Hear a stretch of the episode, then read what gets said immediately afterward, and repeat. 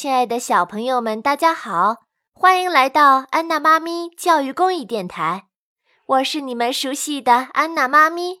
咱们今天接着来讲《绿野仙踪》的故事，第二十一集：怪兽和射头人。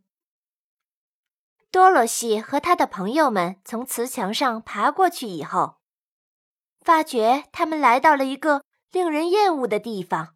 那里到处是沼泽，覆盖着长长的丛草，因为草这样的厚密，遮盖了他们的视线，走路时很难不掉入到泥泞的水潭里。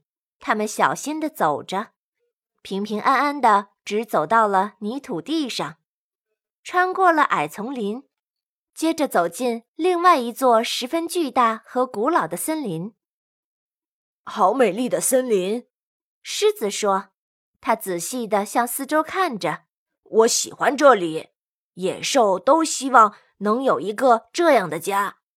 多萝西说：“这森林里恐怕有野兽吧？”“肯定有的。”狮子回答说。他们在森林里休息了一夜。当天亮时，他们再次动身了。忽然听到一种低沉的隆隆的声音。好像是有许多野兽们的吼叫，托托害怕的呜呜叫，但是别人都不怕。他们看到树林中有一个空旷的地方，集合着数百只不同的野兽，正在举行着一个会议。狮子从他们的吼叫声和咆哮声中判断出野兽们遇到了巨大的灾难。这时，有几只野兽看见了它，老虎中的一只跑向狮子。说：“欢迎你，万兽之王！你驾临的很是时候，快帮我们战胜敌人。”狮子镇静地问：“你们有什么灾难？”这里新来了一个凶恶的怪兽。老虎回答说：“长得像一个大蜘蛛，身体大得像大象，腿长得像一棵树，这样长的脚有八只。”当这个怪兽爬过森林时，它用一只脚捉住一只野兽，塞到嘴里去，像吃苍蝇一样吃掉我们。狮子想了一会儿，说：“如果我杀死了你们的仇敌，你们会不会像听从一个森林之王一样听从我？”所有的野兽们发出一阵有力的吼声：“我们愿意，我们愿意。”狮子问。现在那个大蜘蛛在哪里？在那边的森林中。老虎伸出它的前脚趾，点着。狮子说：“你保护好我的朋友们，我立刻和那个怪物去决斗。”当狮子寻到它时，这个巨大的、丑恶的蜘蛛正在熟睡。于是狮子对准那个怪物的背，来了一大跳，就扑了上去。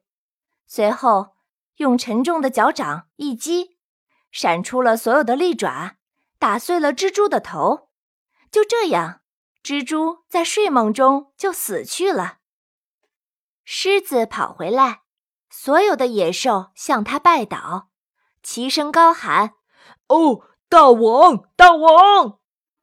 狮子答应等送多萝西平安回家后，就回来管理他们。这四个旅行者刚平安地走出大森林，就看见横在他们面前的是一座好高好陡的山，从底到顶堆着大片的岩石。当他们跑进第一块岩石时，听到一个粗暴的声音喊起来：“滚回去！快滚回去！”稻草人问：“你是谁？”这时，一个人头从岩石的顶上探出来，用同样的声调说。这座山是属于我们的，我们不允许任何人爬过去，但我们必须要爬过去。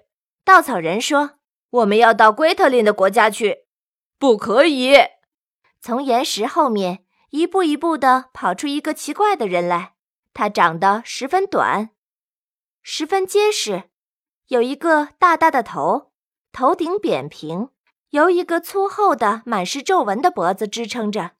但是他没有手臂，稻草人看到了这么一个情形，不相信这样一个无用的东西能够阻止他们爬过山去。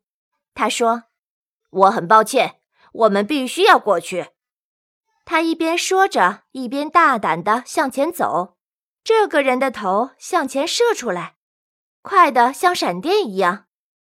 他的脖子尽量地向前伸长，直到扁平的头顶触撞到稻草人身体的中部，把他撞倒了，滚下山去，差不多像伸出来时那般快。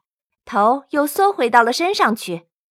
这个怪人狰狞地笑着说：“不像你们所想的那般容易。”哈哈哈哈哈。旁边的岩石堆里传来一阵哄笑声。多萝西看见数百个无臂的大头人站起来，每一块岩石后面都有一个。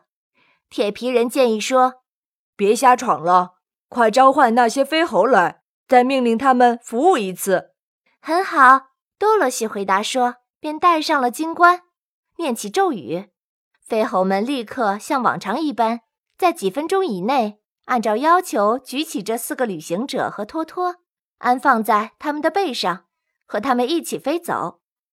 当他们经过这个山头时，大头人懊恼地叫喊着，把他们的头高高的射起在空中，但是怎么也射不到飞猴们。他们终于平安地背着多萝西越过这座山，把他们安放在美丽的龟特林的国度里。猴王对多萝西说：“这是你们能够召唤我们的最后一次了，再会了，祝福你。”再会，谢谢你。多萝西回答时，飞猴们已经飞在空中，一眨眼间就飞得看不见了。小朋友们，第二十一集就为你讲到这儿，《绿野仙踪》的故事还没有完，欢迎你继续收听。本节目由安娜妈咪教育公益电台出品，感谢您的收听。如果你喜欢我们的节目，欢迎添加安娜妈咪的微信公众号，a n n a，再加上中文的“妈咪”两个字，就可以找到我们啦！不见不散。